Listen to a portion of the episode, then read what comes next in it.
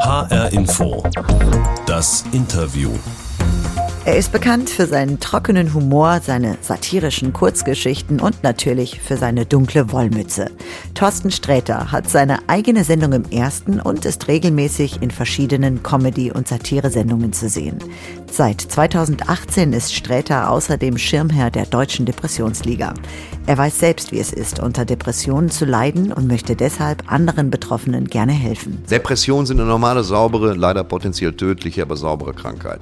Die betrifft da jeden Dritten, wahrscheinlich jeden Zweiten. Und psychische Instabilität betrifft wahrscheinlich jeden irgendwann. So, und das ist, ähm, wir müssen uns da alle ein bisschen besser vernetzen und drüber reden. Zurzeit holt Thorsten Sträter die Tourtermine nach, die wegen der Corona-Pandemie verschoben werden mussten. Ich habe ihn kurz vor seinem Auftritt in der Jahrhunderthalle Frankfurt getroffen. Ich bin Susan Kahles. Lieber Thorsten, wir sind hier im Backstage-Bereich. Susan, ja, das ist der Backstage-Bereich. Der Jahrhunderthalle in Frankfurt. Das stimmt. Wo du heute Halt machst, auf deiner Tour. Wo ich Halt mache, ist geil, das gefällt mir gut. Ja, du bist ja viel unterwegs. Acht Minuten lang werde ich hier Halt machen und dann weiterzuziehen. Nach, weiß ich nicht. Nach, wo geht's danach hin? Augsburg. Augsburg. Nee, gar nicht wahr. Wo fahre ich denn morgen hin? Na, heute bin ich erstmal hier. Ja, okay. Ja. Du bist hier und unterwegs mit deiner Tour, die den schönen Namen trägt Schnee, der auf Ceran fällt. Das stimmt. Schnee, der auf Ceran fällt. Schnee, der auf Ceran fällt. Wie, ja, wie bist du auf diesen Titel gekommen? Habe ich vergessen. Also ich würde gerne, ich hätte unglaublich gerne so eine Presseantwort jetzt gegeben, aber ich weiß es nicht mehr. Ich suche immer nach Metaphern für Emotionen. Und Schnee, der auf, also du weißt ja, ne, Schnee rieselt, fällt auf Ceran, wir gehen davon aus, dass die Platte an ist, Schnee ist weg. Äh, Das war für mich, äh, das war für mich eine Allegorie auf ein sehr schnell abflauendes Gefühl. Das hatte mit meinem Vater zu tun, hochkomplexe Scheiße.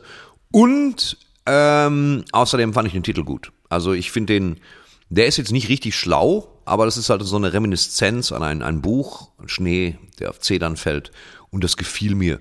Und dann habe ich das so gemacht. So, und jetzt, naja, also der Titel ist jetzt nicht so, er trifft jetzt nicht zwingend den Kern des Programms, aber was tut das schon?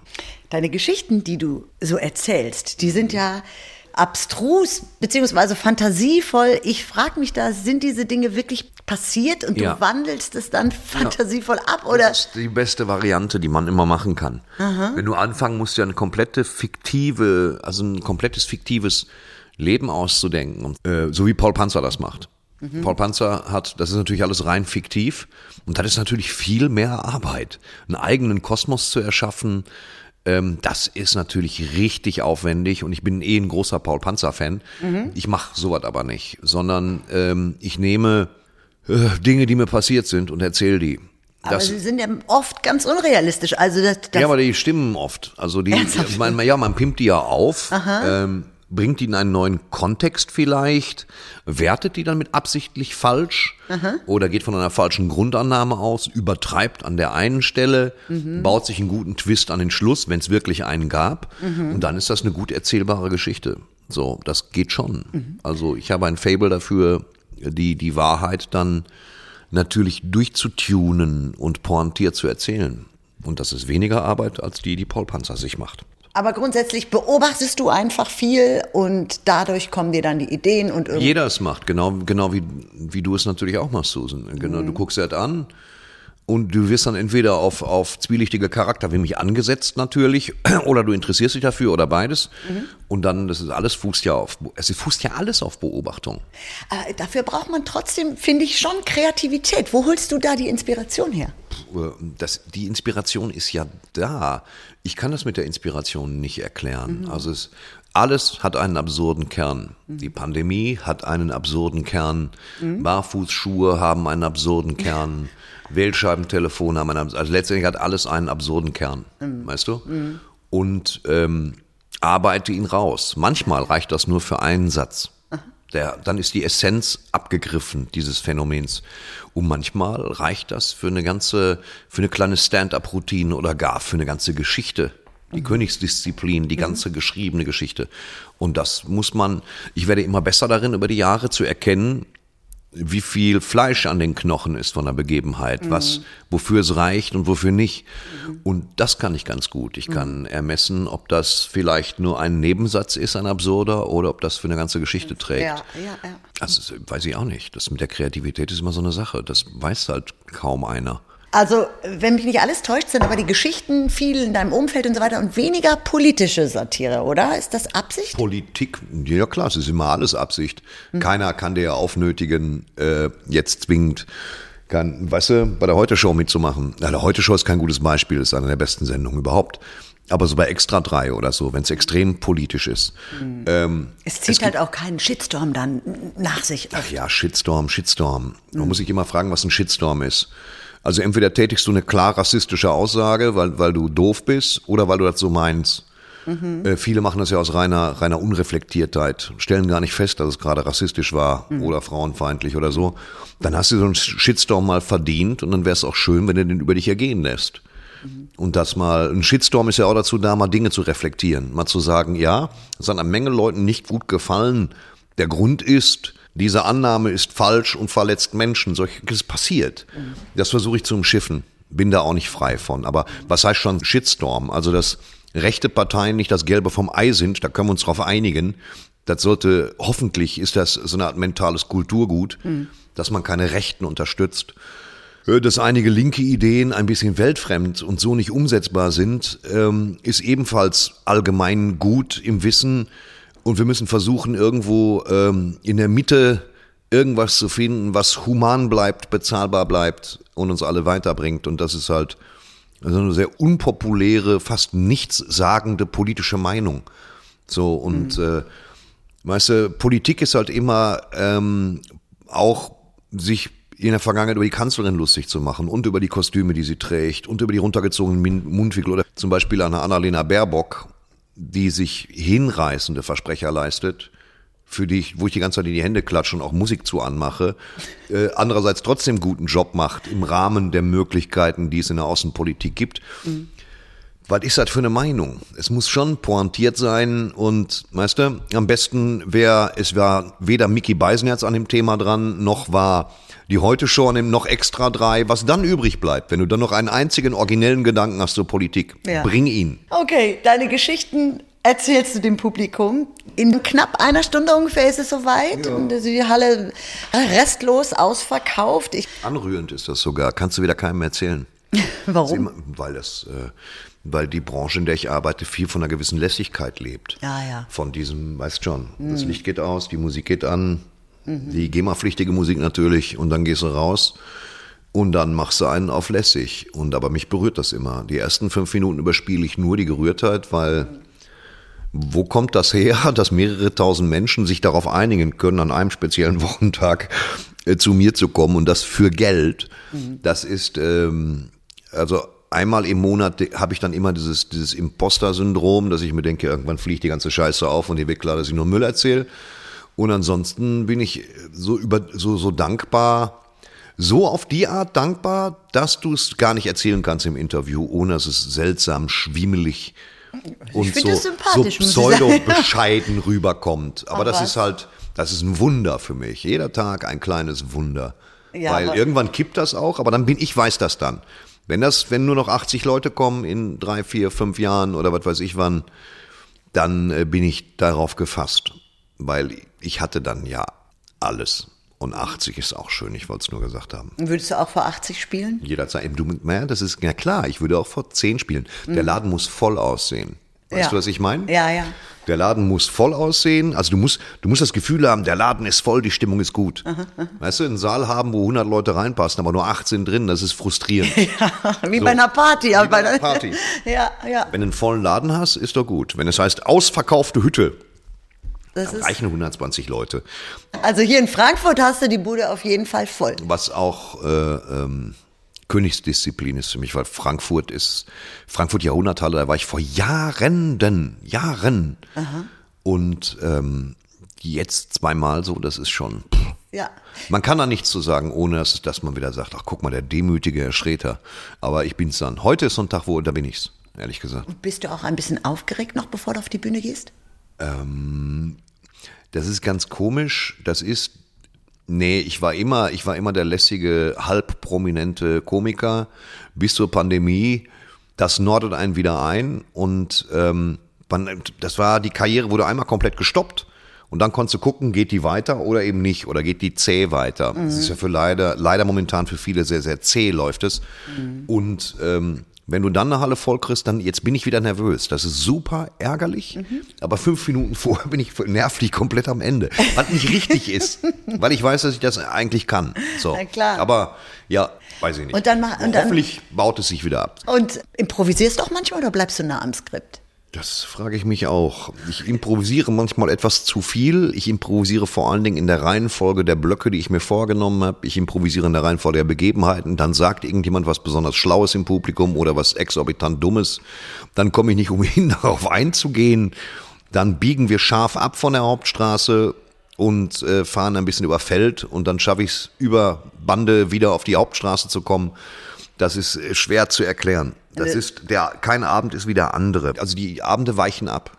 So, weil das Publikum gibt den Rhythmus vor. Eigentlich sollte ich das machen. Ich sollte einen Rhythmus vorgeben, in dem du lachst, in dem ich die Geschichten erzähle. Aber das eigentlich tun die Leute das. Aber es hat was Authentisches. Also in dem Augenblick, ne? Ja, also ne, Ja, je nachdem, wie es kommt. Und, Gute, gute Frage. Authentisch ist, wenn es dann funktioniert. Und wenn es mal nicht funktioniert, wenn siehst du mich da stehen und mit den Armen rudern. Alles schon da und wenn gewesen. es auch nicht gekünstelt ist. Einfach, Und wenn es auch nicht gekünstelt ist, und dann hast du es schon mal, dass es nicht gekünstelt ist Ja. und in dem Moment aber auch nicht lustig. Und dann, dann erlebst du einen authentischen Moment, wirklich auf der Bühne wie so ein Doofmann erstarre. Auch das sind schöne, erhabene Momente für mich. Also Thorsten, wir kommen jetzt. ähm, Was ist das für eine Box? Ja, pass auf, das ist eine kleine Tradition bei H-Info, das Interview. Da Ich gibt es möchte immer. das für Sie transkribieren nach draußen. Hier ist so eine weiße Box, so ein bisschen, ist eine Mischung aus, aus Tupper und, und Meerschweinchensarg. Da steht HR-Info drauf. Genau, in dem Fall ist jetzt ausnahmsweise ein Gummi noch drauf. Ich krieg das nicht zu, weil das, was da drin ist, ist einfach zu.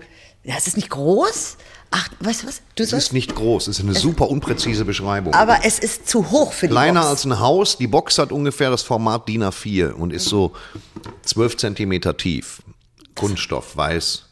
Mit einem grün, mit einem grünen Gummiband, also diese dünnen Gummibänder. Mensch, ich hätte es niemals besser beschreiben können. Das Scheint Katzenstreu drin zu sein. Was ist, es, es macht Geräusche, es macht z- z- z- z- Geräusche. Zikaden, sind Zikaden drin? Nein. Pass auf, pack aus. Ich pack's aus. Es ist immer etwas, das muss ich dir vielleicht noch kurz erklären. Bei H-Info, das Interview, die Box, da ist immer etwas drin, was irgendwie mit dem Interviewgast zu tun hat. Das ist beruhigend, weil ich habe keine Lust, die aufzumachen, um mir zu überlegen, ob ich den roten oder den blauen Draht durchschneiden muss. Das ist schon mal viel, viel wert. Ich, ich öffne jetzt die Box. Mhm. Zugriff. Negan. Es ist Ah. ein Negan. Negan zweifelhafter Provenienz. Es ist, äh, es ist, Sie kennen das, es sieht aus wie, wie ein, wenn Sie Trommelrevolver kennen, also zum Beispiel aus Ihrer Kindheit von diesen komischen äh, Metallguss-Trommelrevolvern, die wir gekauft haben als Kinder, dann hast du ja so eine Trommel, da hat man früher diese Platzpatronen reingefüllt. Und in groß, so sieht das aus, eine Trommel mit Nähgarn. Und Nadeln. Das ist Und das, was oben das drin Geräusch sind Nadeln, das ist das Geräusch. Also hochgradig unpassende Verpackung einerseits, andererseits schön. Das ist die Sorte Negan, die ich sehe, die, äh, ähm, das ist so, man will jetzt auch nicht undankbar sein für den Fall, dass ich es behalten kann, aber es ist nie so, nicht, die, darfst es gut, nicht die sehr- gute, nicht sehr die gerne gute, behalten. nicht die gute Sorte Negan, sondern die, die immer wieder Knötchen bildet beim Nähen. Ja, du kennst dich halt aus, ne? Du kennst aber dich halt aus. ist gut, wenn es in der Box dabei ist. Ja, bitte sehr. Wobei ich sage, du brauchst als Faden brauchst du nur schwarz. Du kannst mit einem schwarzen Garn und einer feinen Nadel, einer Fünfer oder so, kannst du alles von Hand nähen und man sieht es trotzdem nicht. Es ist eine Frage des Stiches, nicht der Farbe des Garnes.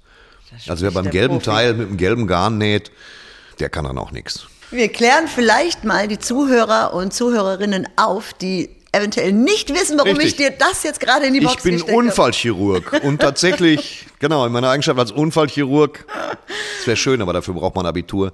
In meiner Eigenschaft als gelernter Herrenschneider äh, freue ich mich gerade sehr über diese Box. Offen gestanden kann ich sie ziemlich gut gebrauchen, weil bei einer meiner Hosen der Saum unten ein bisschen aufgegangen ist.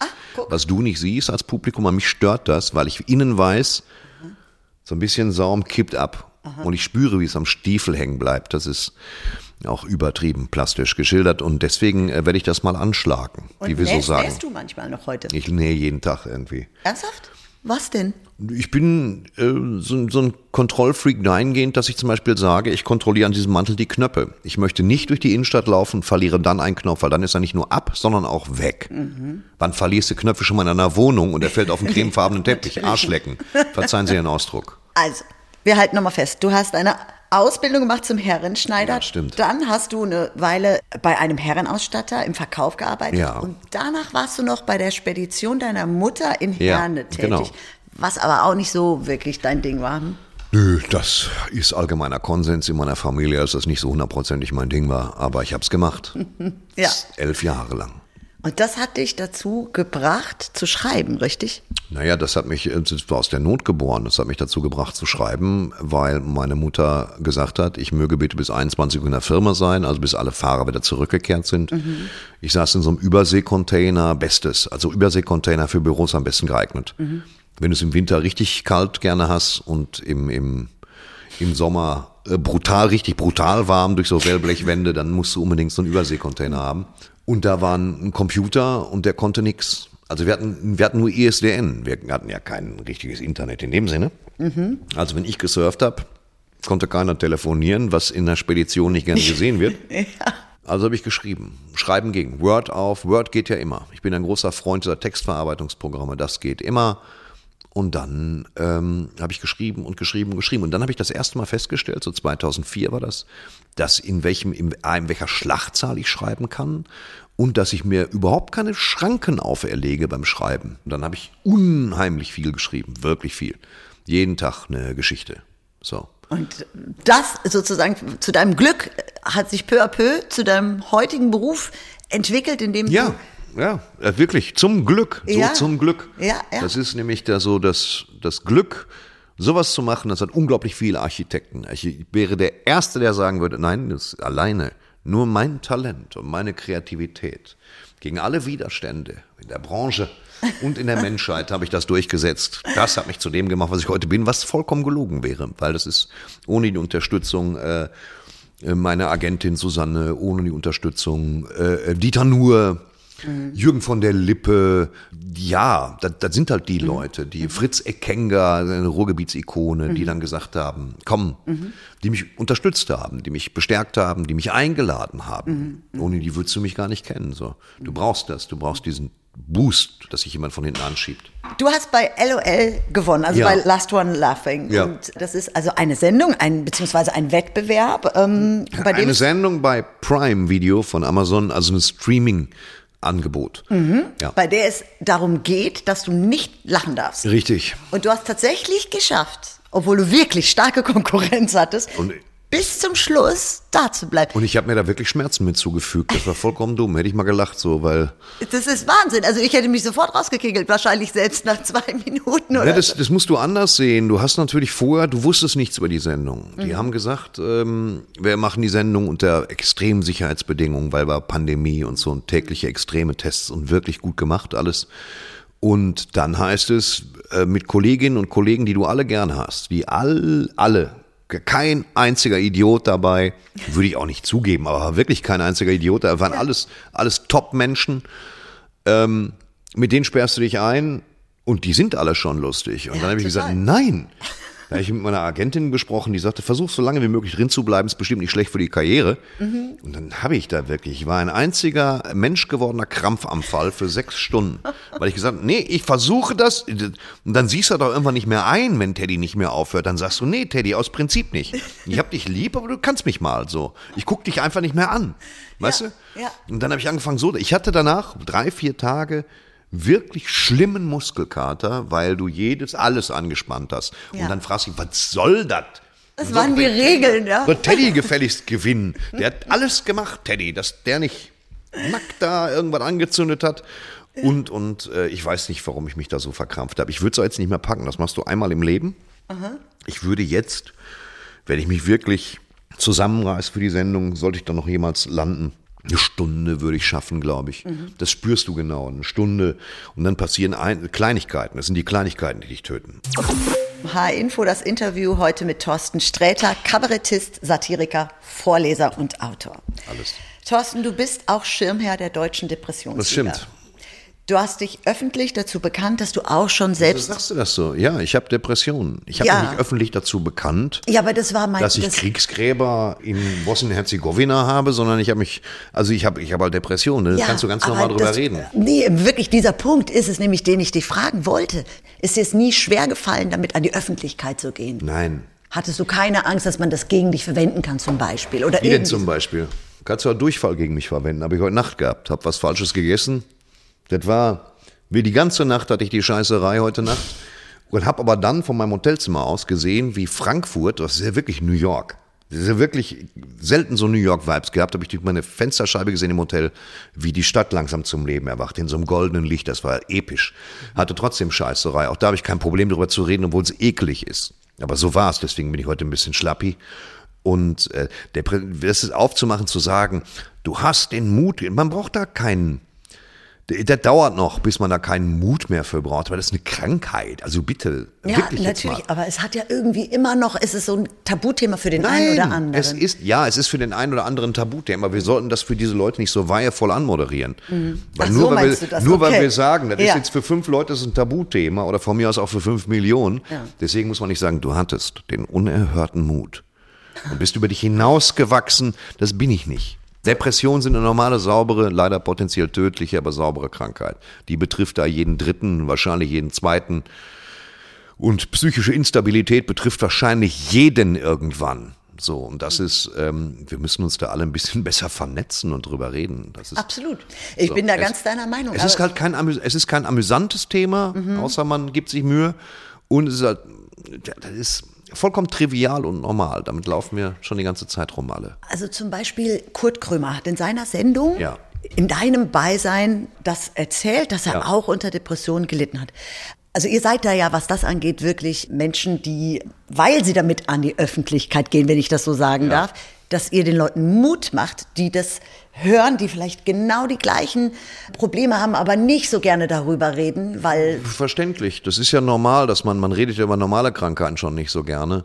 Und über solche schon gar nicht, weil man denkt, die Leute verstehen es nicht. Weil die Leute denken, du simulierst. Das heißt, du sagst, ich leide unter Depression, unter Hoffnungslosigkeit, hier ist, geht nichts mehr. Und du triffst auf Leute in deinem Umfeld, also Menschen, die du schätzt, die dir sagen, ja, dann mach Fenster auf Kippe, stell dich nicht so an, mach mal Sport, dann wird das besser. Das heißt, du wirst dann nicht ernst genommen. Das heißt, du kriegst, du fühlst dich nicht nur schlecht, du kriegst sogar einen Dämpfer.